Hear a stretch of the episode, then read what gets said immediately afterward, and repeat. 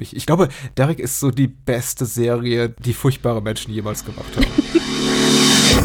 Nimm die Fernbedienung in die Hand. Komm vorbei, zeig ihnen, dass wer an sie denkt.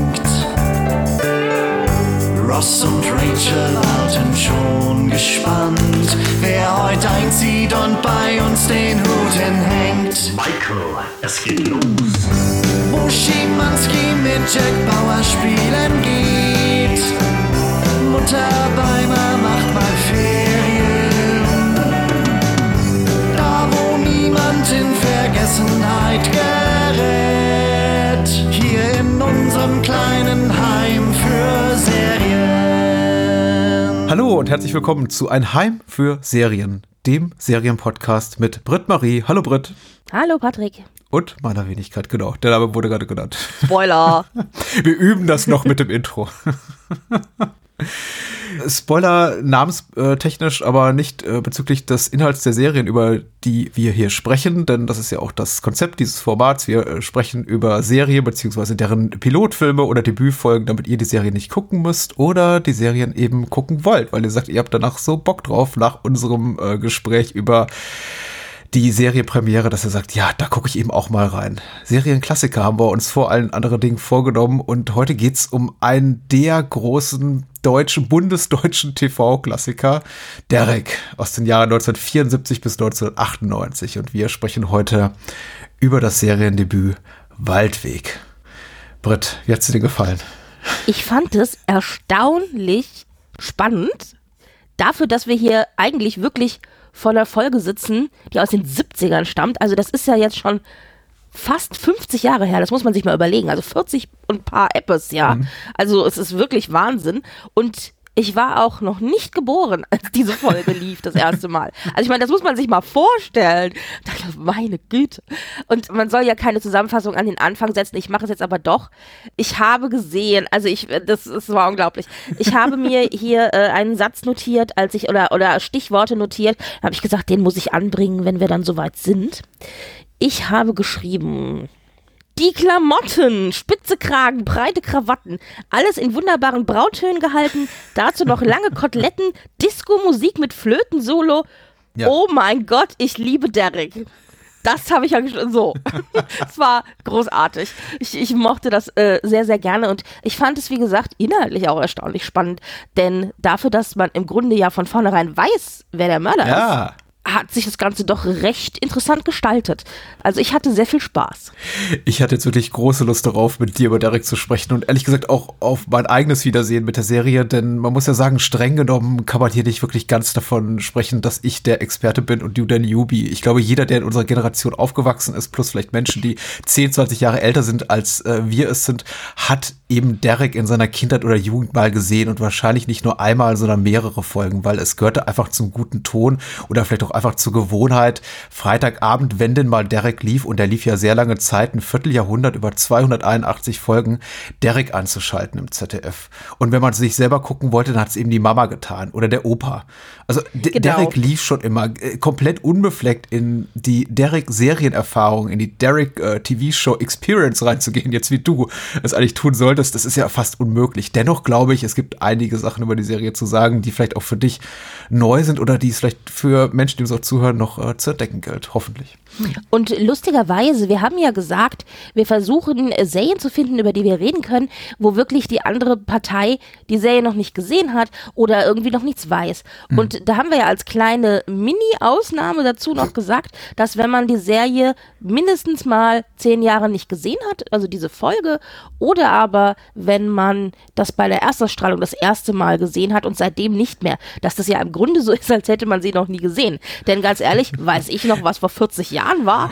Und so geht mir das mit Derek. Denn es ist genauso, wie du gesagt hast. Es wurde bei uns zu Hause in der Familie geschaut. Lustigerweise war Derek aber niemals eine von den populäreren Serien. Ja. Meine Eltern haben Tatort geschaut und alle möglichen anderen. Ein Fall für zwei und was nicht alles. Und Derek war auch dabei aber ich habe Derek tatsächlich gar nicht so präsent in meiner Erinnerung wie andere Serien. Und ich glaube, das hängt vielleicht auch damit zusammen, dass es etwas früher gestartet ist mhm. als ein Teil der anderen Serien, die mir präsent im Hinterkopf geblieben sind. Das heißt, wahrscheinlich wurde Derek gar nicht mal so viel weniger bei uns im Haushalt geschaut, sondern ich war einfach nur jünger und habe dadurch das gar nicht mehr so äh, deutlich im, im Kopf quasi kleben geblieben, denn ich war ja da doch noch jung. Wenn ich jetzt zurückgucke und mir überlege, was ich wirklich ganz, ganz deutlich im Kopf hängen habe an Serien, die bei uns zu Hause geguckt haben und wo ich auch mich ganz deutlich an Dinge erinnere tatsächlich, da war ich so acht, neun, zehn und ich denke mir, wie kann man sich so genau an solche Serien erinnern?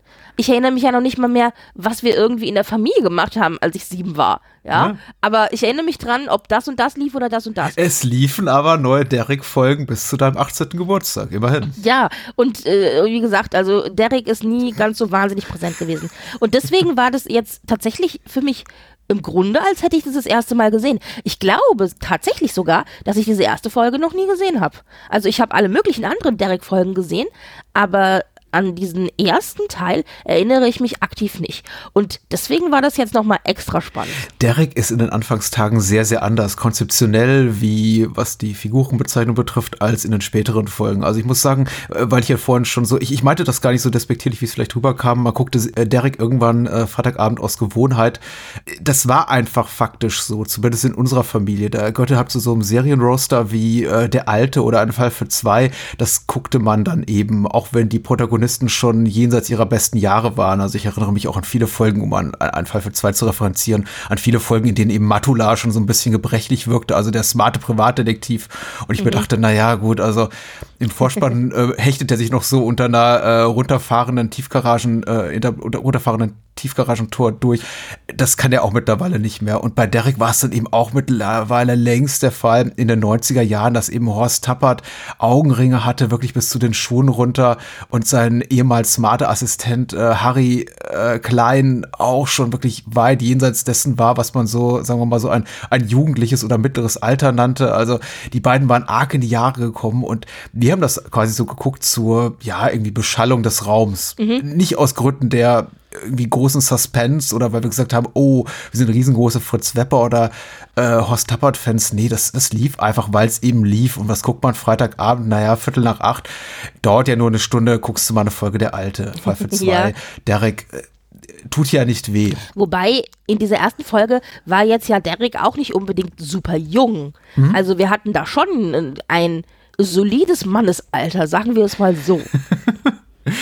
Ja, er ist aber noch eine andere Erscheinung. Also er wirkt durchaus äh, dynamischer, wenn man so sieht, wie er sich hier über den titelgebenden Waldweg hechtet. Also nicht hechtet, aber auch mal über, über eine Anhöhe runter, von der Anhöhe runterspringt. stimmt. oder äh, mal ein bisschen impulsiver wird. Und äh, zumindest Fritz Wepper wirkt noch einigermaßen äh, jugendlich, würde ich jetzt nicht sagen, aber smart, umtriebig und ein bisschen aufrührerisch auch. Also er ermittelt dann noch auf eigene Faust und sagt, hier, ich habe hab das und das rausgefunden. Und Derek bremst sie dann so ein bisschen ein. Also die Dynamik ist schon noch mal so eine andere als in den späteren Folgen, in denen das Ganze sehr, sehr sediert wirkt. Ich habe mich wirklich darauf gefreut, zur Serie zurückzukehren, weil ich habe ja bereits angedeutet, auch konzeptionell ist sie anders. Es ist eben so eine Art invertierter Krimi, wie man das nennt, auch in Bezugnahme auf äh, Columbo, eine Serie, die auch schon, also der Pilotfilm von Columbo und dann eben auch äh, einige Folgen der regulären äh, Serie in Deutschland ihre Erstausstrahlung gefunden hatten in ähm, den frühen 70er Jahren, erst im dritten Programm im bayerischen Fernsehen und eben auch später im ersten.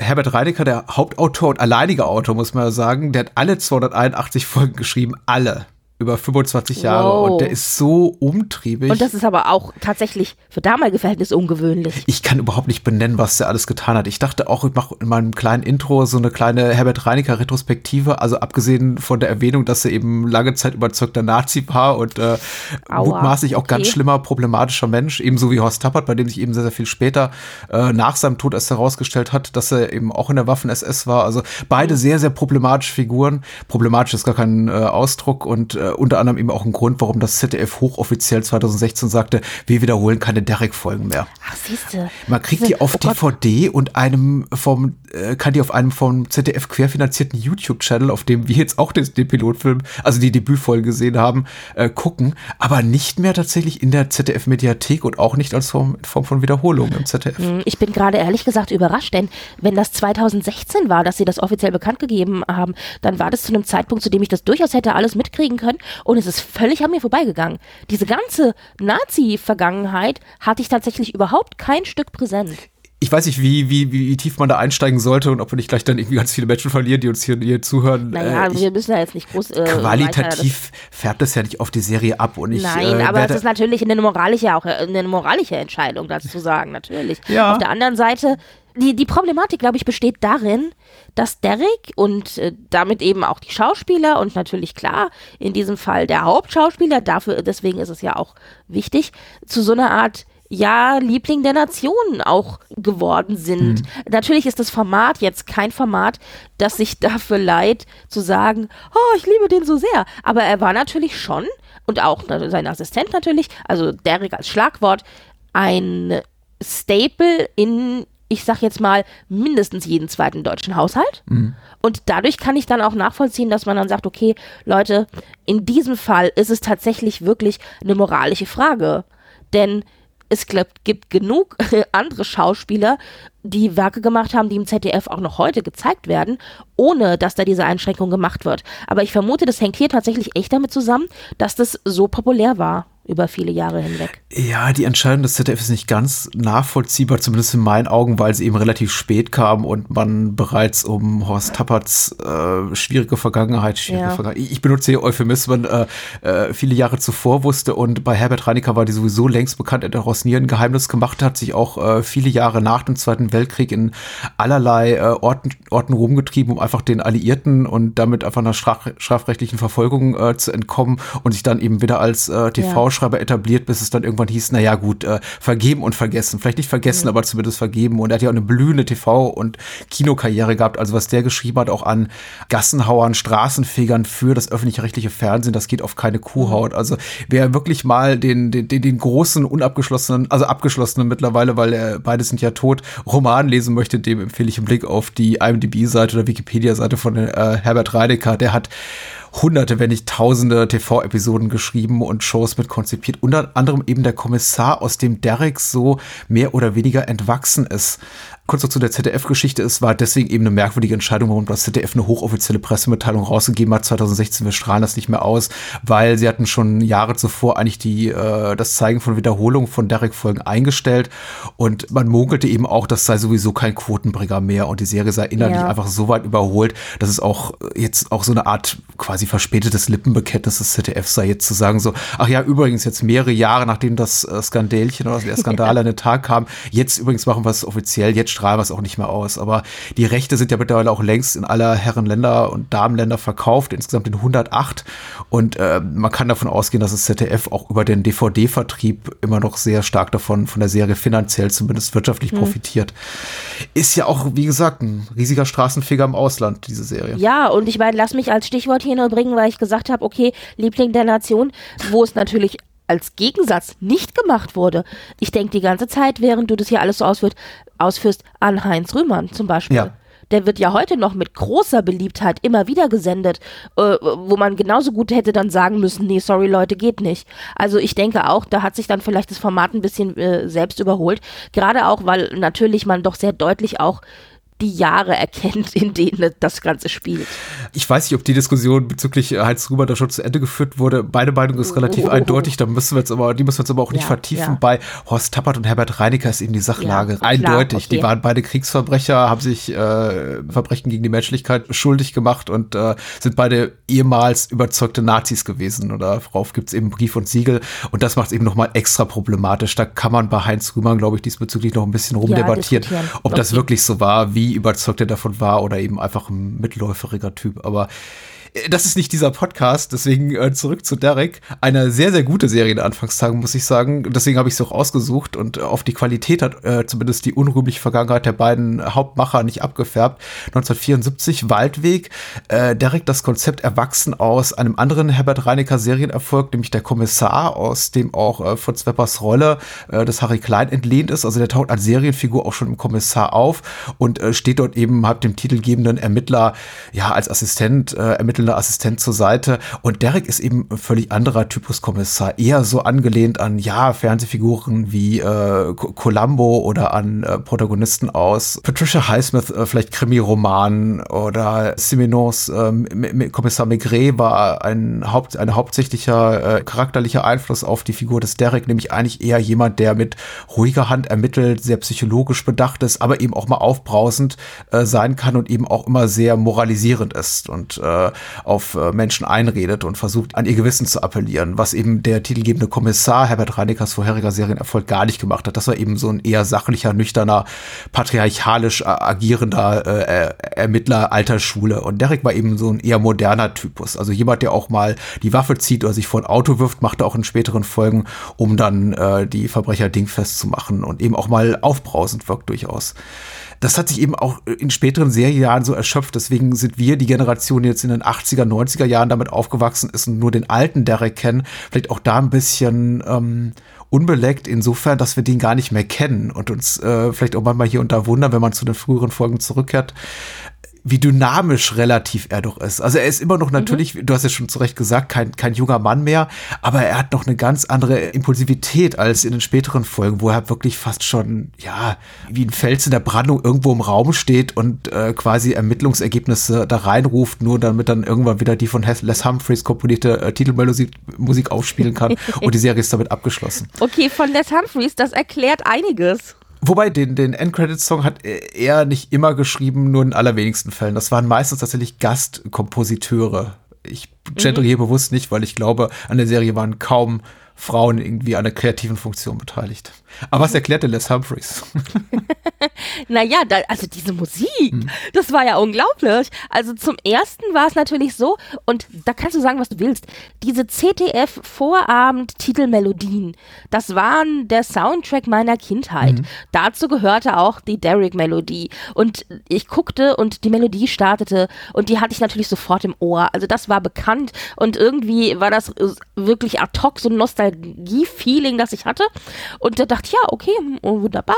Und dann fing ich an zu schauen und dann fing das schon gleich in den ersten irgendwie zwei Minuten oder was damit an, dass man ja die, ich wollte sagen, die Leiche, also das Opfer, mhm. das über den Waldweg geht, sieht und während sie da irgendwie durch die Nacht schleicht und alles gruselig ist und man vielleicht irgendwie so schauerliche Töne erwartet hätte, spielte da so eine Upbeat Disco-Musik. Mhm. Und ich dachte so, was ist das? Also es war sehr, sehr 70er. Aber also unabhängig davon, dass diese Musik einfach sehr 70er war, war auch diese Wahl irgendwie sehr bizarr. Und ich frage mich immer, ob das vielleicht da, also gedacht war, die Zuschauer sozusagen nochmal extra zu verstören nach dem Motto, äh, wir machen die Schere auf zwischen fröhlicher mhm. Musik, so la la la, und eben diesem verstörenden Ereignis auf dem Bildschirm, das man sieht, nämlich dem potenziellen Mord. Mhm. Und das haben wir in dieser Folge, in dieser ganzen ersten Folge die ganze Zeit durch. Wir haben immer wieder Disco-Musik oder das, was man vielleicht, ja, altmodisch nennen würde, Beat-Musik. Also sehr, sehr moderne Töne mit relativ starkem Beat unten drunter. Und ich meine, Les Humphrey Singers, die waren natürlich bekannt, äh, diese Art von Musik zu machen. Und das erklärt es für mich so ein bisschen vielleicht auch. ja, wobei die, also die Titelmelodie selber finde ich schon sehr treibend. Also da ist wenig. Äh, da ist wenig Beat drunter, das ist richtig. Ja, ja, ja. Aber der Rest, also ich saß echt zwischendrin und dachte, also diese Musik, das ist unglaublich. Das kam halt nicht nur einmal vor, sondern immer wieder durch die ganze Folge hindurch. Es ja. war schon sehr zeitgeistig tatsächlich. Wie gesagt, auch das, wenn man nur mit der 90er Jahre und der mit der vielleicht äh, Perspektive desjenigen oder derjenigen, die Wiederholung in den Nullerjahren von Derek gesehen hat, darauf blickt, dann ist das schon alles irritiert, möchte ich jetzt nicht sagen, aber zumindest überraschend. Also es ist so, inszenatorisch, aber eben auch was die Figurenzeichnung betrifft, aber eben auch die Vertonung auf der, also musikseitig, sehr, sehr zeitgemäß, was da damals lief. Ich habe auch noch mal extra nachgeschlagen, den Song, den man hört, während das äh, Mordopfer eben die, äh, das Zeitliche segnet. Äh, My Cookie True heißt der Song von Elvin Stardust. Das war 74 ein, ein Charted möchte ich nicht sagen, aber zumindest ein top aktueller Song. Und Elvin Stardust Ja. eben auch ein angesagter Sänger. Lass mich den Mörder zitieren. Ich weiß, was ihr Jugendlichen so hört. Ja, ja, klar. Das Und ich ist, dachte äh, so geil, so geil. Ja, ja, das Ja. Ist, ist vergleichbar, als würde man eben eine Serie aus dem Jahre 2022 gucken und da würde dann, was ich, ich wollte gerade sagen, Billie Eilish aufgelegt, äh, aber keiner wird mehr eine, eine Platte auflegen. Aber Ja, sagen, oder halt wie komm, in ich 90er schon das für dich. Oder Ja. sowas. Ja, ja, genau. Also es ist, ja. Ich frage mich gerade, wie das ausgelaufen wäre bei der Debütfolge. Wäre die Anno irgendwie, weiß ich, 91 gelaufen und der Mörder hätte gesagt, hier komm, lass mich mal Rouge auflegen. und dann geht's los oder so. Dann hätte man zumindest äh, tatsächlich kaum was von dem Vorgang gehört. Aber hier eben auch ein wirklich, finde ich, gelungener tonaler Bruch und dann frage ich dich auch, worum geht's eigentlich, wenn hier bei My Kukuchu gespielt wird? Es erinnert mich sehr an, an vieles, aber ähm, unter anderem eben auch an äh, die Szene, der ähm, Hurdy-Gurdy-Man gespielt wird in, in, in Zodiac, ähm, dem David Fincher-Film. Einfach, ich finde es immer ein sehr, sehr effektives Mittel, extreme Gewalttaten einfach damit musikalisch zu brechen, dass ein äh, betont abswingiger, ähm, unterhaltsamer, eher erbaulicher Popsong dabei läuft. Also das macht es mal extra creepy, finde ich tatsächlich. Und wenn hier Alvin Stardust läuft und das Mordopfer stumm auf der Tonspur um ihr Leben schreit und der My Cuckoo gesungen wird, Ja, das ist das schon ist harsch. schon. Ja. Ja, ja, auf jeden Fall. Ich glaube, die Tatsache, dass es eben die 70er Jahre sind und äh, man diese Musik nicht mehr so gewöhnt ist heute und das wie so ein bisschen Richtung Disco-Musik auch geht, das ist, glaube ich, eher das, was mich hier überrascht hat. Also weniger dieser tonale Bruch, der ist auf jeden Fall gelungen, sondern tatsächlich diese 70er Jahre Hm. Nostalgie, die das Ganze atmet. Aber das war natürlich, als es in den 70ern gemacht wurde, nicht so. Worum geht's dann? Aber was erinnerst du dich? Ja, es geht um ein junges Mädchen aus einer Haushaltsschule. Das war auch so was, der Haushaltsschule 70er. Gut, 70er Jahre in Deutschland. Es geht um ein junges Mädchen, die ermordet wird auf einem Waldweg mitten im, im Wald, im Nichts. Und man findet jetzt eben raus, gleich zu Anfang tatsächlich, wer der Mörder ist. Und ich meine, Spoiler, hallo. Der Mörder ist ein Lehrer, der an dieser Schule arbeitet und der die Mädchen mehr oder minder äh, auf diesen Waldweg lockt. Denn dieser Waldweg ist eine bekannte Abkürzung zur Schule, vom Bahnhof zur Schule. Und er arrangiert es dann immer so, die meisten Mädchen sind mit dem Fahrrad unterwegs, dass die Mädels einen Platten haben, wenn sie am Bahnhof ankommen und äh, dann können sie eben nicht zur Schule nach Hause radeln, sondern müssen dann da eben laufen, sind also leichter abfangbar und äh, die meisten nehmen diese Abkürzung durch den Waldweg und da lauert er ihnen auf, äh, lockt sie mehr oder minder unter falschem Vorwand zu sich nach Hause und bringt sie dann dort um und drapiert sie dann im Wald. Und auf besagten Waldweg findet man dann eben äh, diese Leiche. Das ist bereits das zweite tote Mädchen äh, zu dem Zeitpunkt, zu dem wir einsteigen in die Serie. Und dann kommt eben Derek als der große Kommissar zusammen mit seinem Assistenten, der diese ganze Geschichte aufklären soll. Und dann beobachten wir eben für den Rest der Folge, wie Derek versucht herauszufinden, wer der Mörder ist. Und da wissen wir als Zuschauer natürlich mehr als tatsächlich der Kommissar und fiebern ein bisschen mit. Genau. Wie gesagt, das, äh, dieses Format des invertierten Krimis damals noch sehr reizvoll. Hat die Serie Derek, auch das ist etwas, glaube ich, was man, an was man sich noch erinnert, wenn man die Serie in spätere Jahre geguckt hat, auch nicht lange durchgehalten. Das ging auch nur so lange gut bis Folge 12 oder 13. Danach hat man sich noch mal konzeptionell Gedanken gemacht. Und also es gibt danach auch jenseits der Folge äh, 13 durchaus noch mal Episoden, in denen man von Beginn an den Mörder oder die Mörderin kennt. Allerdings wurde das sehr viel weniger und sehr viel seltener war das dann nur noch der Fall. Also man hat immer mit dem Format bis zuletzt auch so ein bisschen rumgespielt. Es gibt zum Beispiel eine relativ wunderbare späte Folge aus den frühen 90ern mit Wolfgang Viereck, als äh, Bösewicht oder als äh, Räuber. Äh, ein seltsamer Tag auf dem Lande, wo man im Grunde weiß, wer die Mörder sind, der oder die Mörder sind aber man weiß eben nicht, wie das Verbrechen passiert ist. Und daraus bezieht eben diese Folge Ein seltsamer Tag auf dem Lande zum Beispiel die Spannung, äh, dass man eben einfach nicht schon eigentlich weiß, was passiert ist, aber nicht, wie es passiert ist. Und ähm, Derek hat immer so ein bisschen mit seiner Erzählstruktur gespielt, aber eben niemals so konsequent sich den klassischen Mechanismen des Fernsehkrimis verweigert, wie in seinen Anfangstagen, so in den ersten 12, 13 Folgen, als die eben immer begannen mit, wir wissen, wer der Mörder ist und im Grunde geht es nur darum, ihn mit überwiegend psych psychologischen Mitteln zur, zur Strecke zu bringen. Da gibt's auch eine tolle frühe Folge wie Madeira, wo eigentlich Derek kaum eine Rolle spielt und die eigentlich sich nur darum windet, dass der Mörder sich selber quasi so in den psychologischen Abgrund stürzt. Und, ach, ich, ich möchte gar nicht so weit fassen. 31 Millionen Leute haben das geguckt damals. Die Kritiker waren äh, wenig begeistert, kritische Stimmen waren eher harsch zur Serie, im Sinne von, naja, hat's jetzt wirklich nicht gebraucht und überhaupt sehr, sehr gewalttätig, was unter anderem eben auch dazu führte, dass die Serie seit vielen Jahren nicht mehr ungekürzt gezeigt wird, auch nicht auf DVD und ähm, der Mord an Ellen Tice, so heißt eben das erste Mordopfer, beziehungsweise das zweite in dieser Serienfolgengeschichte, weil du hast ja bereits erwähnt, es gab schon einen anderen Mord ein Jahr zuvor, wird nicht mehr ganz so lange stranguliert. Also wir müssen, mehr bleibt der äh, unserem Kopfkino, unserer Fantasie überlassen. Aber wie war dein Eindruck? Es ist trotzdem für dich sehr hart, oder, der Mord? Es wurde mehr gezeigt, als ich tatsächlich gedacht hätte, dass gezeigt wird. Ich kann also durchaus nachvollziehen, gerade auch die 70er, wo ja doch alles so ein bisschen heile Welt war tatsächlich, dass gesagt wurde, das ist schon arg gewalttätig. Und der Schauspieler oder die Figur des Mörders ist natürlich auch, wenn nicht auf den ersten Blick extrem gruselig, doch ab dem Zeitpunkt, zu dem, zu dem dieser Mord passiert. Also der Schauspieler macht das schon ganz großartig. Also wie er die Augen so aufreißt und so, das ist schon auch ein bisschen gruselig alles. Also ich kann das also durchaus nachvollziehen. Und ich finde das auch heute noch gruselig, aber natürlich muss man sagen, wir sind ganz, ganz anderes gewohnt. Also die Sehgewohnheiten von uns sind natürlich meilenweit weg von dem, was man in den 70ern noch als extremst brutal bezeichnet hätte. Hm. Da äh, ja, sind wir schon ein bisschen abgebrühter. Aber vom Standpunkt der 70er aus oder des Erstausstrahlungsdatums kann ich es durchaus nachvollziehen. wäre es für mich irgendwie heuchlerisch zu sagen, ich habe es nicht erwartet, weil ich kannte natürlich auch die Folge, aber ich erinnere mich daran, als ich die zum ersten Mal sah, wahrscheinlich auch im, in einem YouTube-Channel oder auf DVD, so nicht erwartet hätte in dieser Intensität, weil eben relativ gewalttätig für TV der 70er Jahre, ob das eine heile Welt war, darüber mag man streiten. Ich glaube, aber du hast vollkommen recht, wenn du sagst, das ZDF wollte uns wahrscheinlich glauben machen, es sei eine heile Welt. Wobei Richtig, diese zumindest auf dem Bildschirm, genau, genau. die heile Welt hier eben auch relativ schnell äh, demontiert wird durch wirklich abgründige Figuren, die hier auftreten. Also alle Männer, die hier auftauchen, sind super toxisch und reden nur davon von den jungen Dingern, die es ja nicht anders wollen und guck dir mal die kurzen Röcke an und bäh.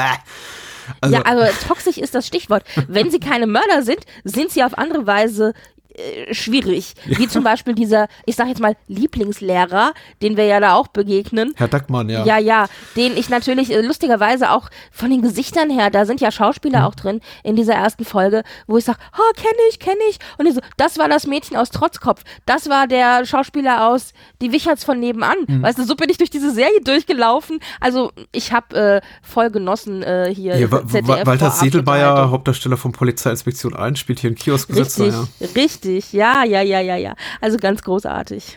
Und, und also in dem Kontext dieser vermeintlich sehr äh, wahrhaftigen oder realitätsnahen Welt fand ich eben den Mord tatsächlich sehr beeindruckend, weil ich, ich, ich bin jetzt nicht, auch nicht in den 70er Jahren aufgewachsen, ich bin Jahrgang 79, aber ich kann noch glaube ich, nachfühlen, wie so die Welt meiner Eltern war. Und äh, auch die 80er waren ja jetzt nicht so weit davon entfernt, nämlich alles war doch so ein bisschen konservativ, geprägt von klassischen Rollenbildern der Nachkriegs-, der Babyboomer-Generation und alles so ein bisschen, ich möchte nicht sagen eklig, aber im Vergleich zu dem, was wir heute so wahrnehmen an gesellschaftlichen Veränderungen, die alle begrüßenswert sind, sehr unaufgeklärt und sehr ungerecht, muss man eben auch sagen. Das sieht man hier eben auch ganz gut repräsentiert.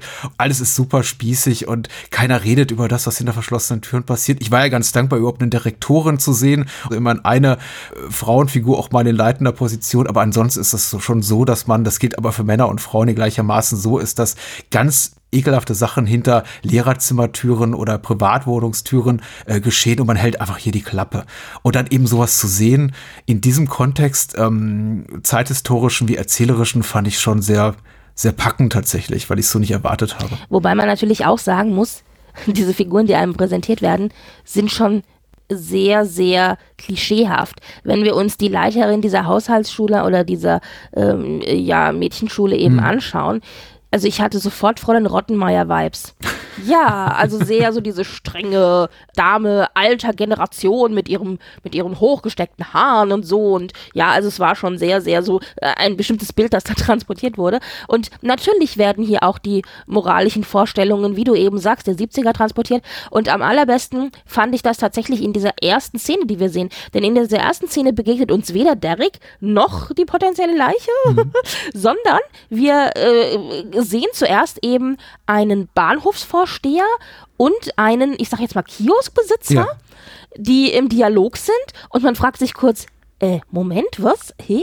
Und dann, ähm, und dann kommt erst das Mädchen eben, das heimkommt aus der Stadt dazu, die dann feststellt, sie hatten Platten und dann fragt ja der Bahnhofvorsteher, wo ich gleich, äh, weißt du, das ist wahrscheinlich hier Seherfahrung der 2000er, ich war gleich skeptisch, ich so, oh, ist der Bahnhofvorsteher der Mörder, weißt du, so, äh, der ist mir viel zu freundlich, das, da, da traue ich dem, dem Braten nicht, weil der ja dem Mädchen helfen will und sagt, Mensch, äh, kann ich was helfen? Also, haben sie eine Luftpumpe? Und er so, ja, nee, ich habe keine, aber dann geht er eben zu diesem Kioskbesitzer und fragt ihn nach nach der Luftpumpe und der weigert sich ja vehement, obwohl er eine Luftpumpe hat, diese Luftpumpe an dem Mädchen auszuladen, behauptet, er hätte keine Luftpumpe, stellt sich später heraus, er, hat, er hatte doch eine, aber er ist wohl die ganze Zeit total gr so grumpy und so ein richtiger, ja, wie sagt man, wie soll man sagen, so eine kleine Gewitterwolke, also der ist nicht sehr höflich. Und dann spricht er natürlich auch noch bayerischen Dialekt, so ein Granter, mhm. ja, also das, das passt alles wunderbar zusammen. Sehr, sehr schön gespielt, wenn auch wirklich nur so ein paar Minuten äh, tatsächlich in der Folge drinne. Und dann fragt ja der Bahnhofsversteher noch, als das Mädchen dann eben weg ist, ja, was hast du denn gegen die Mädchen? Magst du die nicht oder was? Und dann sagt er, das sind alles Flittchen, ja. alles lose Weiber. Und ich, ich, ich saß hier nur und hab doch ein bisschen geschmunzelt innerlich und dachte, ja, halt die 70er. Also konservativ, mhm. wenn die sich modern kleiden und wir reden hier nicht von freizügig, sondern einfach nur eben moderne äh, Mode der, dieser Zeit mhm. mit irgendwie bunten Farben und großen Krägen und Krawatten und was nicht alles, dann, dann sind die schon und, und, und unterwegs sind abends noch, um vielleicht ins Kino zu gehen oder was einzukaufen, dann sind das alles Flittchen. Ah. Und ich dachte so, geil, geil, geil. Das war ganz großartig. Und es hat sofort eingestimmt auf die Zeit, in der wir uns befinden. Aber Britt Marie, es mag dich schockieren. Und äh, du sitzt ein paar hundert Kilometer äh, südlich von mir in Frankfurt. Äh, aber Nein, wenn, wenn hier, es ist immer noch so heute. Also, wenn, wenn ich so ein paar Meter von dir Haus gehe, Richtung brandenburgische Provinz, da äh, findet man doch allerlei solche Typen, muss ich sagen. So. Also zumindest solche, ich, ich weiß nicht, ob es so offen geäußert wird. Ich glaube, insbesondere in Beisein einer Autoritätsfigur, wie es eben dieser Bahnhofsvorsteher ist, der ja, weiß ich, Wachmann, Schutzmann im weiteren Sinne ist, also irgendwie Bahnangestellter oder so, wird man es wahrscheinlich nicht mehr so tun, so offen darüber reden, aber ich denke mal, hinter verschlossener Tür wird immer noch so gepalavert, hm. leider. Hm. Ich bin auch auf dem Dorf aufgewachsen, muss ich sagen. Jetzt wurde ich zurück in Berlin, eben nicht in der brandenburgischen Provinz, wobei es da eben auch mhm. sehr schön sein kann. So.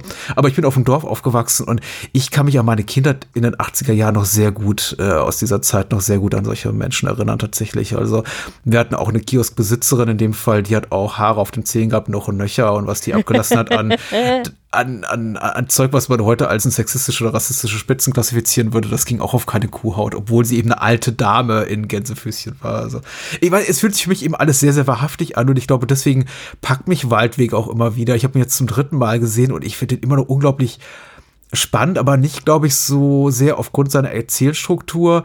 Ich finde auch tatsächlich die Auflösung des Falls eher konventionell und wenig überraschend, aber einfach, weil er mich so, weil ich ihn so bedrückend finde und dadurch eben so packen, weil er sich mich so atmosphärisch für, mhm, für mhm. mich einnimmt. Ja, lustig. Äh, vielleicht hängt das tatsächlich auch ein bisschen damit zusammen, dass du das eher gewohnt bist von der Mentalität her aus der Ecke, aus der du kommst. Für mich ist es tatsächlich verhältnismäßig fremd. Ja, das kann ich nachvollziehen tatsächlich. es ist schon alles sehr, sehr dörflich, wobei sich mir da eben auch die Frage stellt, jetzt vor allem beim etwas analytischen Blick auf Waldweg, wie denn solche Verbrechen unentdeckt bleiben können. Also sagen wir mal so, was hier der Lehrer äh, Rudolf Manger macht, der von Wolfgang Kieling ganz wunderbar gespielt wird. Kieling sowieso einer meiner wirklich absoluten Lieblingsschauspieler überhaupt. Liebe ihn sehr abwärts, äh, ist ein toller Synchronsprecher, spricht unter anderem Bert in der Sesamstraße langer Jahre bis ja, zu seinem Tod. Das sind natürlich hier äh, äh, Welten, die sich auftun. äh, überhaupt ein ganz, ganz äh, wunderbarer Schauspieler. Also ich wieder als seine Rollenfigur diese Morde verübt, da war ich mir schon nicht ganz klar darüber, wie er überhaupt mit dem ersten davon kommen konnte, weil es ist alles doch relativ offensichtlich. Also die wohnen da in der tiefsten Provinz, da sind nicht viele Menschen am Bahnhof, da ist Durchgangsverkehr, der allesamt beobachtet wird hier von dem Kioskbesitzer offensichtlich. Also der muss ja auch die Luft aus dem Fahrrad rauslassen und wartet dann eben auch auf seine potenziellen, auf seine tatsächlichen und potenziellen Opfer dann direkt um die Ecke. Also er steht dann auch wirklich da drei Meter vom Bahnhäuschen da entfernt. Also gu gut macht er das nicht. Also sowas wie den perfekten Mord sehen wir hier nicht in der ersten Folge von Derek. Aber, das muss man ja erschwerend sagen, es gibt eine mehr oder minder unfreiwillige Komplizin, nämlich seine Mutter, die offensichtlich weiß, Ja. dass etwas vorgeht. Ich glaube, die lügt sich selber in die Tasche und will sich nicht eingestehen, dass er tatsächlich die Mädchen ermordet. Aber im Grunde weiß sie das, denn in, man sieht diesen Mord, wie gesagt, von dem Mädel, das, das ja da gleich in dieser ersten Szene auf dem Waldweg unterwegs ist. Der lockt sie also zu sich nach Hause. Willst du noch was trinken und so? Und da denkt man noch so, also es ist irgendwie schon alles sehr, sehr creepy und seltsam. Und dann schließt er die Tür ab und stellt eben diese moderne Musik an, haben wir ja drüber gesprochen. Und dann gibt es äh, einen Schnitt auf die Mutter, die in der gleichen Wohnung eben wohnt, also der, die beiden wohnen zusammen. Und die klopft an die Tür und äh, ist ganz verzweifelt, also viel verzweifelter als sie sein sollte, weil wir ja da als, Schaus äh, als Zuschauer eigentlich noch nicht wissen, dass jetzt gleich das Mädchen ermordet wird. Aber die Mutter weiß es. Und die klopft dann so ganz verzweifelt an die Tür und sagt, mach auf, Junge, mach auf, mach auf, nein, mach auf. Und weil dieses Zeichen der Musik offensichtlich bedeutet, ah, okay, jetzt passiert gleich irgendwas. Und das will sie eigentlich verhindern. Das heißt, die Mutter weiß, dass ihr Sohn ein Mörder ist, aber will sich das natürlich auch irgendwie nicht wirklich eingestehen und hält dicht. Und vielleicht kann man da sagen, ja, du hast recht, es ist nicht der schlauste Mord, aber zumindest gibt es die Mutter, die da noch ein bisschen schützend ihre Hand über den Sohn hält. Also vielleicht hat das dazu auch beigetragen, dass er doch damit davongekommen ist. Ich fand sowieso die Szene, in der es eben, Verhörszene möchte ich es nicht nennen, es ist eine Unterredung zwischen eben Derek, äh, Mangert und seiner Mutter mit das Highlight dieser Folge. Aber Also, diese Szene, die war auch extrem seltsam. Und da habe ich mir nur so gedacht, also ist das 70er oder was? Also hat man das so in den 70ern gemacht oder war das nur im Fernsehen so? Ich war ja wirklich ein bisschen schockiert. Ja. Ganz, ganz, ganz am Ende, als sie den Mörder in eine Falle locken und die Mutter da ja mehr oder minder äh, auch unfreiwillig anwesend ist, es war ja nicht so geplant, da hält er, hält er sie ja auch körperlich fest und hält ihr sogar noch die Hand vor den Mund. Und ich dachte so, oh mein Gott, jetzt erstickt er gleich noch die Mutter, ja, die ja sowieso Herzprobleme hat. Also das war, ich fand, extrem übergriffig. Hab, also ich habe es als extrem übergriffig empfunden. Und ich glaube, das war bei den 70ern war das kein, kein Thema. äh, du meinst seitens Derek? Ja. Ja, seitens Derek. Also, dass der da einfach so äh, die Hand vor den Mund hält, weil er will halt nicht, dass sie ihrem Sohn antwortet und eben vielleicht auch verrät, dass er jetzt in eine Falle gelockt wird. Und aber, aber also, ja, das ging gar nicht für mich. Da war ich, und lustigerweise hat mich das mehr schockiert als der Mord.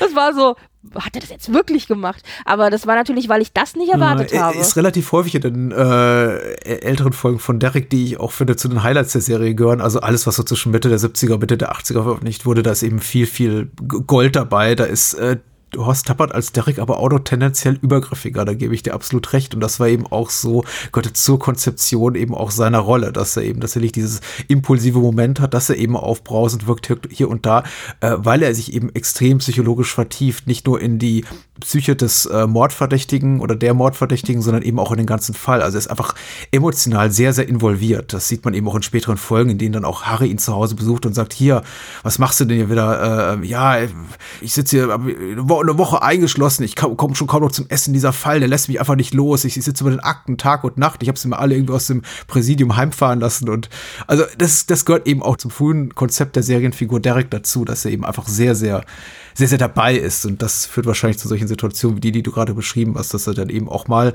handgreiflich wird und dass man darüber dann vielleicht im im Sinne dessen, dass der Gerechtigkeit äh, Genüge getan wird, dann auch hinwegsieht. Also, Ja, wobei man ja auch dazu sagen muss, also die Figur Derek ist jetzt hier in dieser ersten Folge kein extremer Sympathieträger oder so, finde ich jetzt gar nicht. Der ist sehr stoisch, sehr ruhig, sehr gelassen. Das ist natürlich auch äh, äh, für die Figur äh, Konzept, das äh, verstehe ich schon. Aber so ein richtiger, sympathischer Typ ist er nicht. Es wird auch tatsächlich hier aus dieser ersten Folge, finde ich, noch nicht klar, dass er sich so wahnsinnig vertieft in die Psychologie des Mörders. Das, damit lässt sich vielleicht jetzt äh, dann im Nachhinein auch einiges erklären, aber so richtig klar war das auch nicht. Aber wir bekommen halt trotzdem eine Figur hier geliefert, äh, die schon ganz interessant ist, aber viel Fleisch an den Knochen hat die noch nicht. Ja, das ist richtig. Ich möchte auch nicht zu weit vorweggreifen, wobei das eben bei einer episodisch erzählten Serie wie Derek auch nicht so problematisch ist, weil wie gesagt, es gibt immer den abgeschlossenen Fall der Woche oder des Monats und äh, man, ich spoilere ja nichts, wenn ich sage, in die und die figürlichen Entwicklung macht die Figur noch durch. Aber ähm, man hat sich gerade in den früheren Folgen auch daran versucht, äh, zumindest das wollte ich noch erwähnen, der Figur auch sowas wie ein Privatleben zu geben. Es gibt, glaube ich, auch zwei Folgen. In einer wird zumindest mal eine Lebensgefährtin Lebensgefährtin oder Partnerin erwähnt oder sowas, das äh, in der Art, dass er direkt Familienleben hat. In der zweiten bekommen wir sie auch zu Gesicht. Er hat auch noch sowas wie ein kollegiales Umfeld, aber das fällt alles mehr und mehr weg im Laufe der Serie, indem sich eben Derek, also die äh, Serie selbst, äh, komplett fokussiert auf die Fi Figuren Derek und Klein und niemand mhm. sonst mehr großartig zeigt im Umfeld dieser beiden Protagonisten. Insofern ja, also ich glaube, man hat es relativ äh, früh dran gegeben, aber um dann wirklich so dieses psychologische, wie gesagt, sehr von äh, Georges Simenons Maigret inspirierten, äh, inspirierte Element zu sehen, muss man wahrscheinlich ein paar Folgen mehr gucken. Es ist hier aber auch schon drin. Nicht zuletzt eben dadurch, dass er den Täter nicht auf konventionelle Art und Weise überführt, sondern eben durch eine Art List, weil er eben erkannt hat, aha, okay, ich habe keine Beweise gegen den, aber ich kann ihm quasi eine, eine Falle stellen. Das ist ja auch quasi so das gesamte, der letzte Schlussakt dieses Falls, aber eben auch durch so Momente, in dem er ähm, zum Beispiel mit der Mutter des Täters spricht und dann sagt, sowas wie, ich paraphrasiere, ich finde es schon raus. Äh, ich meine, ich finde schon allein heraus. ja, genau. Fand ich zum Beispiel einen sehr, sehr hübschen Moment, ja. Generell finde ich, ist es interessant zu sehen, wie diese Serie, also wie, wie das Ganze auch konzeptionell beziehungsweise vom Schnitt und so weiter her aufgebaut ist. Denn wir sind ja heute doch ein bisschen anderes gewöhnt, beziehungsweise ich habe mit anderen Dingen gerechnet. Mhm. Deswegen waren da bestimmte Dinge auch für mich wirklich überraschend. Zum Beispiel die Tatsache, dass hier Derek, also die Hauptfigur, nachdem die ganze Serie benannt ist, nicht irgendwie in einer großen Anfangsszene eingeführt wird oder so. Hier ist der Kommissar und dass du dann vielleicht auch gleich mal ein paar Infos zur Figur bekommst oder so. Hm. Nee, es es ist eine Situation, dann kommt ein Schnitt und dann sieht man als nächstes äh, Dereks Gesicht eingeblendet, wie er sich über die Leiche beugt. Mhm. Und dann wird auch nicht groß irgendwie weiter erzählt oder so, sondern man kriegt aus dem Kontext dann mit, weil dann eben ja sein Assistent dazu kommt, dass er der Kommissar wohl ist. Und dann fragt er noch so, wer sind denn diese Leute? Weil da plötzlich alle, alle möglichen Leute irgendwie so diese Leiche rennen. Mhm. Und dann sagt irgendwie so ganz lapidar der Assistent so, ach, das sind die Leute von der Presse. Und ich noch so, what the fuck? Warum hat da keiner abgesperrt? Wieso können die einfach zu dieser Leiche hinlaufen? War das in den 70ern so? Oder ist das nur im Fernsehen so? Hallo? Warum regen die sich nicht mehr auf? Also das war war so meine erste Reaktion. Aber dass hier der Kommissar eben auch gar nicht weiter vorgestellt wird oder auch gar nicht mehr weiter darauf eingegangen wird, was, was ist das für eine Situation? Äh, ist, ist er schon lange Kommissar? Mhm. Hat er eine Familie? Warum ist er jetzt an diesem Case oder so?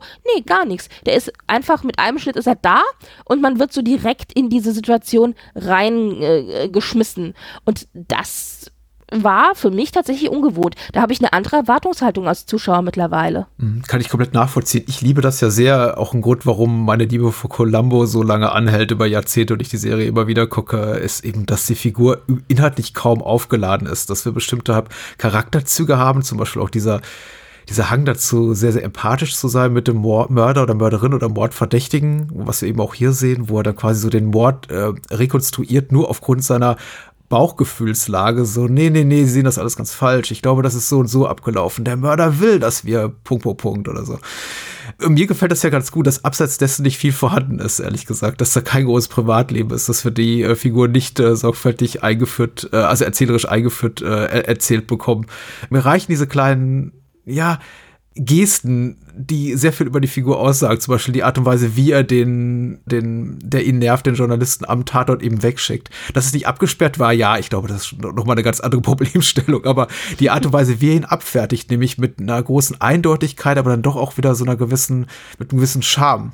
Und dass es eben übergriffig wirkt, in dem Moment zumindest. Das fand ich schon sehr, sehr viel aussagend über, über seine Serienfigur. Und wie gesagt, mir gefällt das auch. Und man muss dazu sagen, äh, noch ergänzen vielleicht, dass einfach Serienkrimi äh, oder Krimiserienfiguren damals an, anders angelegt waren oder überhaupt Krimiserien anders konzipiert waren. Das war eben die nächste Krimiserie, die gerade lief. Sehr viel weniger äh, interessiert an am Innenleben der des titelgebenden Protagonisten oder der der ermittelnden Kommissare oder Kommissarin, sondern einfach nur, das war eben so das nächste Ding äh, Derek ja sowieso auch inhaltlich eher so ein Spin-off vom Kommissar, weil es eben auch eine, eine der Hauptserienfiguren übernahm und einfach dann für Derek weiterverwendete, so wie eben Frasier ein Spin-off von Cheers ist oder Better Call Saul ein Spin-off von, von Breaking Bad. Also übernehmen quasi eine Figur, die die Menschen eh schon kennen, um sie schneller in Serienkosmos einzuführen und damit wir schneller Tacheles reden können. Also will heißen, schneller zum eigentlichen Fall kommen, der das eigentlich spannend ist. Ich glaube, die Erwartungshaltung eines gemutmaßen Publikums der 70er Jahre war nicht die, viel über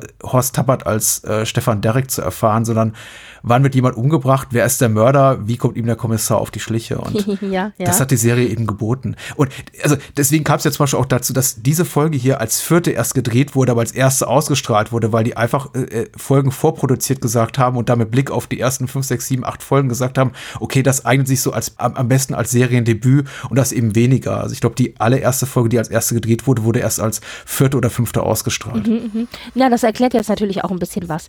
Übrigens, weil ich ja gesagt hatte, wie sind die Serien aufgebaut? Ich fand auch das Ende relativ abrupt. Mhm. Da, da, hatte ich so das Gefühl, wie, das ist jetzt vorbei. Also das war so Schnitt und ich so, wie, äh, kein Epilog, kein Nachspiel, kein gar nichts. Das ist natürlich dann, klar, die Serie. Da muss man dann halt nächste Woche einschalten, um äh, neue Dinge zu erfahren, neuer Fall, neues Glück. Aber irgendwie war das alles sehr abrupt. Der Einstieg der in die Figur, der Ausstieg aus dem Fall. Also ja, naja. Mhm. Gab es irgendwas, was dir besonders gut gefallen hat oder vielleicht auch gar nicht gefallen hat? Jetzt vielleicht auch mal so ein Blick an unsere fiktive Hörerinnenschaft. Äh, könnte das Match doch gefallen oder glaubst du, der Bruch mit unseren heutigen Sehgewohnheiten ist zu groß, gerade vielleicht für Menschen, U30 oder U20, um sich noch sowas anzugucken. Ich weiß nicht, ob sich jemand U20 dafür tatsächlich begeistern kann. Das finde ich sehr schwierig. Ich äh, schaue das tatsächlich mit einer gewissen Portion Nostalgie, das stimmt, ja. Aber ich fand, und das habe ich am Anfang gesagt, es erstaunlich unterhaltsam und spannend dafür, dass ich jetzt eine 70er Jahre Krimiserie schaue, von der ich gleich am Anfang erfahre, wer der Mörder ist. Also ich hätte nie im Leben gedacht, dass mich das so unterhalten würde. Und es sind 59 Minuten. Das ist schon auch lange. Das ist man ja heute gar nicht mehr gewöhnt. Also wir haben ja heute so im Schnitt, ich sage jetzt mal so 40 Minuten, 45 Minuten vielleicht, äh, wenn wir uns so Serienfolgen, also normalerweise normale Serienfolgen anschauen. Mhm. Und das ist schon relativ lang. Es atmet doch sehr 70er, was Musik angeht, was Klamotten natürlich angeht, was aber auch diverse Moralvorstellungen angeht. Also mhm. allein die Tatsache, dass wir hier eine Mädchenschule haben und eine Haushaltsschule. Mhm. Also das ist ja, das ist ja, ich meine, heute gibt es auch noch Haushaltsschulen, aber so bestimmt nicht. und äh, aber die Schauspieler sind durch die Bankwerk eigentlich gut. Sie bringen, wenn keine sehr gute Leistung, doch eine solide Leistung. Mhm. In diesem Fall natürlich auch tatsächlich der Mörder, also sehr, sehr, sehr gut. Und ich glaube, das alleine würde schon dazu beitragen, dass zumindest U30 ab U30, würde ich sagen, könnte man noch gut unterhalten sein. Cool.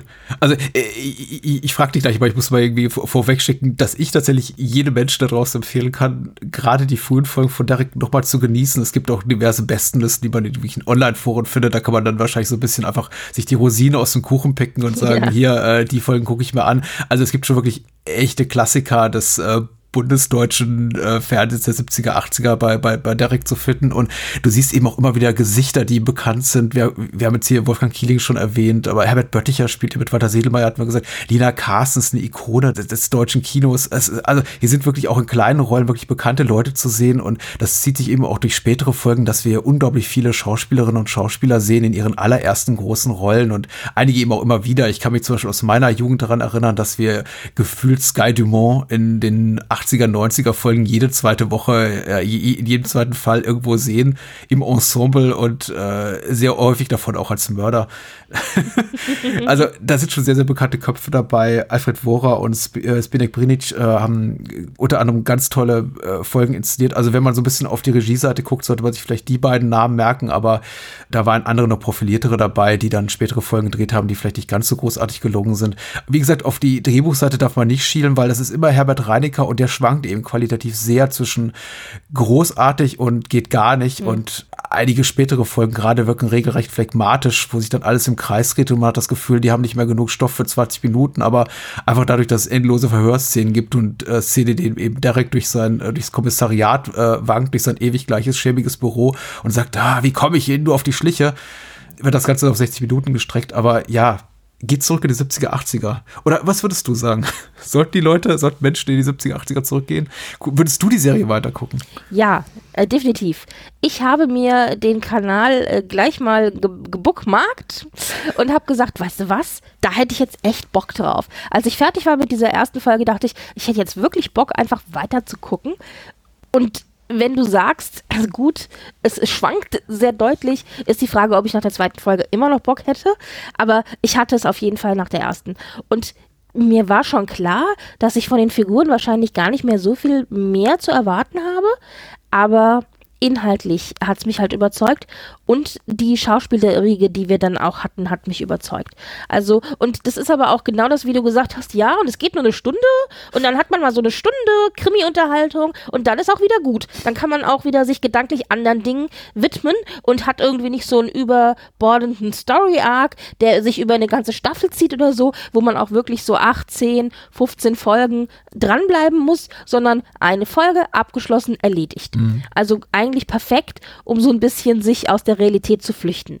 Aus der Realität zu flüchten. Ja, wie gesagt, gilt nicht äh, für mich. Ich bin ganz froh, dieser Realität entkommen zu sein, in meinem wahren Leben. Also nicht, dass da gemordet wird, aber da gab es auch Waldwege und einen schäbigen kleinen Bahnhof und das war alles irgendwie ganz Naja, äh, eine Krimiserie sollte ja, äh, normalerweise sind Krimiserien nicht die Serien, äh, in die man sich flüchtet, um klassischen Eskapismus zu betreiben. Da geht man ja eigentlich in die heile, äh, schöne Welt und nicht in die böse, mit Morden gespickte Welt. Es ja. war aber trotzdem, wie gesagt, sehr unterhaltsam und ich werde definitiv weiter gucken. Wie stringent, weiß ich nicht, aber ab und zu mal hier und da eine Folge super gerne. Und vielleicht werde ich es tatsächlich aber auch so machen, muss ich mal jetzt ein bisschen mir überlegen, dass ich mir tatsächlich doch so ein bisschen die eine oder andere Folge rauspicke. Ich weiß nicht, ob ich die Stamina habe für, ja, alle Folgen. Äh, viel Spaß dabei. Ich denke, es ist eine Wiederentdeckung wert und äh, hat Spaß gemacht, mit dir darüber zu reden, obwohl ich im, äh, und im Kontext der, der männlichen Figuren, die wir hier sehen, ist es ganz besonders unangenehm. Ich glaube, heute ein bisschen zum äh, Mansplainen neigte, weil ich hier relativ viel Trivia mir notiert hatte und das alles, alles loswerden wollte. Verdammt. Aber, und da muss man ja sagen, wir fragen uns ja auch immer, wie, äh, wie wir glauben, dass es denn weitergehen könnte jetzt nach dieser ersten Folge. Oh ja. Und du sagst ja tatsächlich, äh, dass diese erste Folge doch ganz anders ist als das, was man dann später so ein bisschen in der Serie zu sehen bekommt. Dass die Figuren äh, ein bisschen äh, ja vertieft werden natürlich auch. Und kannst du noch mal mir kurz zusammenfassen? Du hast es schon ein bisschen gemacht, aber wie sich das unterscheidet? Also warum ist diese erste Folge so viel anders als das, was dann später in der Serie gezeigt wird? Ich glaube, was die Dynamik, mit der äh, Horst Tapperts Figur Derek auftritt, äh, ganz andere als in späteren Folgen definitiv, weil er, wie gesagt, sehr viel handgreiflicher ist und sehr viel unmittelbarer am Mörder in, in, in diesem Fall auch sehr viel involvierter ist, was er später immer noch ist, aber einfach durch die Darstellung, wie es eben Tappert eben auf dem Bildschirm zaubert, nicht mehr so glaubwürdig rüberkommt. Von daher nochmal eine ganz andere Intensität gegeben. Wir haben dieses in, invertierte Krimi-Format, also dieses quasi How Done It, wie wird der Mord begangen, begangen. Später in späteren Folgen nicht mehr, da wird es eben zu einem klassischen Who Done It, also wer hat den Mord begangen und das Motiv spielt eigentlich gar nicht mehr so eine Rolle, sondern ist einfach nur noch dafür da, um am Ende erwähnt zu werden, so von wegen, ach hier, klar, sie wollten an das Erbe ran und das war der Grund oder weiß nicht, ihr Vater hat ihnen die Geliebte weggeschnappt oder irgendwie sowas in der Art. Alles andere ist äh, wirklich reiner Zeitgeist und wie gesagt, äh, die Qualität von Herbert Reinekers äh, Drehbüchern, die einfach in späteren Jahren so ein bisschen nachlassen lassen. Es ist schwierig, einen Finger drauf zu legen und zu sagen, hier, das ist so die goldene äh, Schaffensphase. Das geht überraschenderweise relativ gut bei vielen anderen Serien, bei denen ich zum Beispiel sagen könnte, um, glaube ich, zum vierten Mal heute äh, am Columbo zu erwähnen, bei Columbo relativ gut. Da kann man eindeutig sagen, hier, von da bis dahin war die goldene Phase und danach wird es dann irgendwie etwas weniger gut. Bei Derek sind die Übergänge fließen und es hängt, wie gesagt, sehr davon ab, welchen Regisseur man auch äh, erwischt ob das eben Alfred Wora ist oder ein äh, Zbigniew Brinic oder eben nur, möchte ich mal sagen, Helmut Ashley, der die äh, späteren Folgen alle so weginszeniert hat, die alle inszenatorisch auch sehr flach sind. Äh, besonders gut auch an den frühen Folgen ist tatsächlich der sehr zeitgemäße Einsatz von äh, Popmusik man erkennt da doch immer wieder so in den, in der orchestralen Begleitung eingewobene Motive aktueller Popsongs. Das ist zum Beispiel sehr cool zu beobachten. Es gibt eine frühe Folge, ich weiß gar nicht mehr welche, in der man sehr viel Pink Floyd zum Beispiel auf dem Soundtrack hört. Und das überrascht schon so im Kontext einer ZDF, äh, Abend, Krimiserie, so, sowas zu sehen. Also da wurde mit Production Values auch nicht gegeizt. Mhm. Und können wir bitte nochmal zum Abschluss über den großen Elefanten im Raum reden, über den wir nämlich noch gar nicht geredet haben? Harry, fahr den Wagen vor. der Spruch, der, der, dieser Wortlaut, der ja niemals fällt, der eine komplette Ja, Erfindung ist von Harald Schmidt. Das ist, also wenn du mich fragst, hättest du mich von Anfang, also frag, hättest du mich gefragt, bevor wir jetzt hier drüber gesprochen haben, Derek, was sagt dir das? Äh, Hätte ich gesagt wahrscheinlich äh, Horst Tappert, Augenringe, Harry fahr den Wagen vor. Das wäre so wahrscheinlich mein Summa summarum äh, äh, gewesen von der ganzen Geschichte. Und dieses Harry fahr den Wagen vor, ich habe drauf gewartet und es kam nicht. Und es wird ja wirklich in der Serie kein einziges Mal so gesagt. Woher kommt das? Also warum hat man das so im Ohr? Warum hat sich das so verselbstständigt?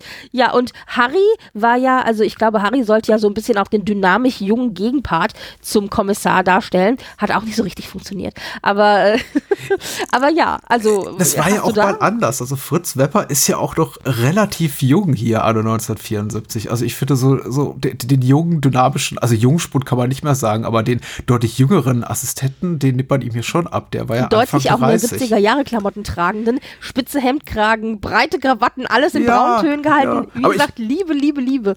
Ja. aber, aber ja, aber eben auch in, im Kontext einer früh 70er ZDF-Krimiserie eben auch sowas wie Normschön tatsächlich, ein attraktiver junger Ja, Mann ja. tatsächlich. ja.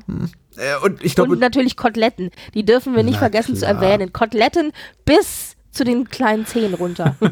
Nee, das mit Harry äh, fast schon bei dem Wagenforum tatsächlich von Harald Schmidt äh, kein äh, Straßenfinger im äh, Sinne von Derek. Also der hat keine Zuschauerzahlen abgeräumt damals im ersten äh, mit Miteinander und später der Harald Schmidt Show, wie jetzt es Derek getan hat im ZDF, der zeitweise über 20, 30 Millionen äh, Zuschauer hatte, Zuschauerinnen.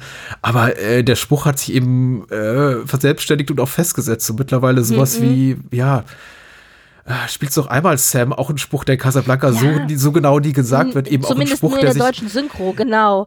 Ach, wie war ich enttäuscht, als ich das Original gesehen habe und dachte, what?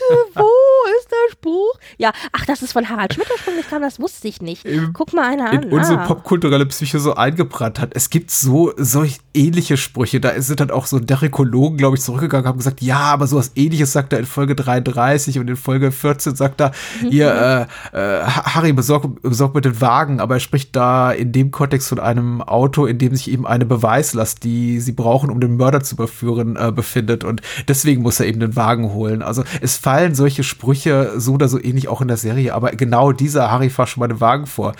Die gibt es tatsächlich nicht in Derek. Okay, gut. Also da haben wir mit einem TV-Mythos doch zum Ende hin noch aufgeräumt. Ja, ja.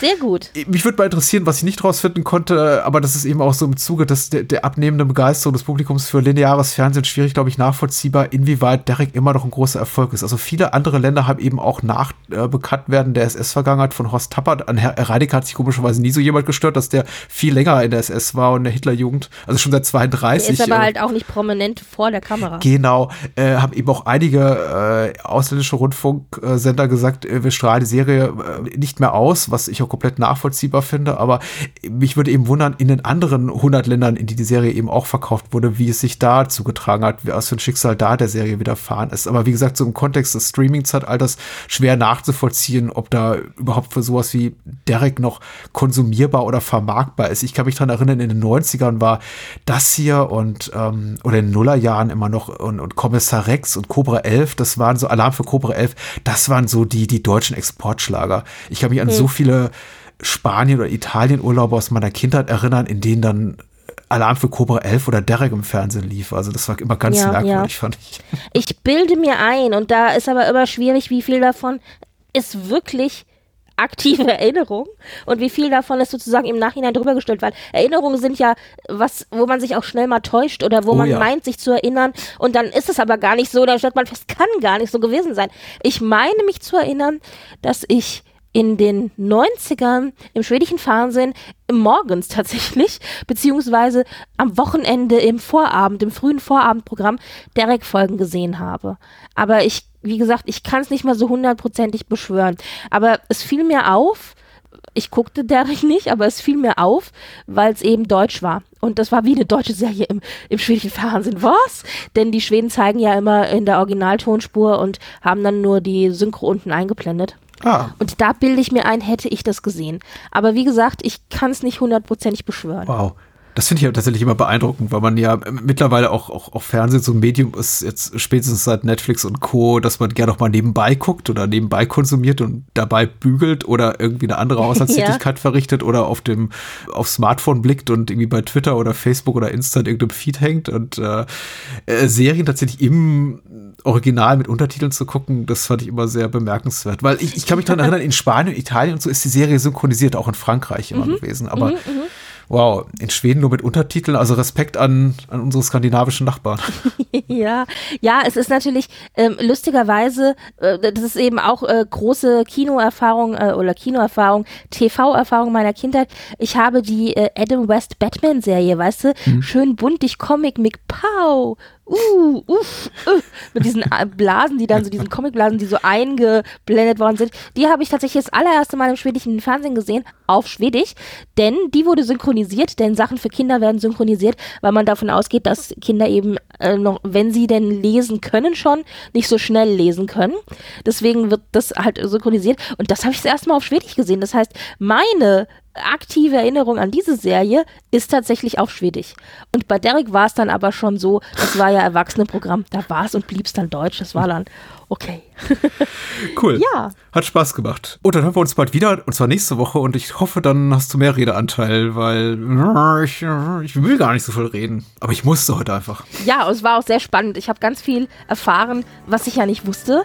Klar, ich war ja diejenige, die keine Ahnung hatte. Und äh, hallo, kein Vorwurf. Ich freue mich über so viel Info. Derek, Derek. So. Bis dann. Bye, bye. Macht's gut. Tschüss.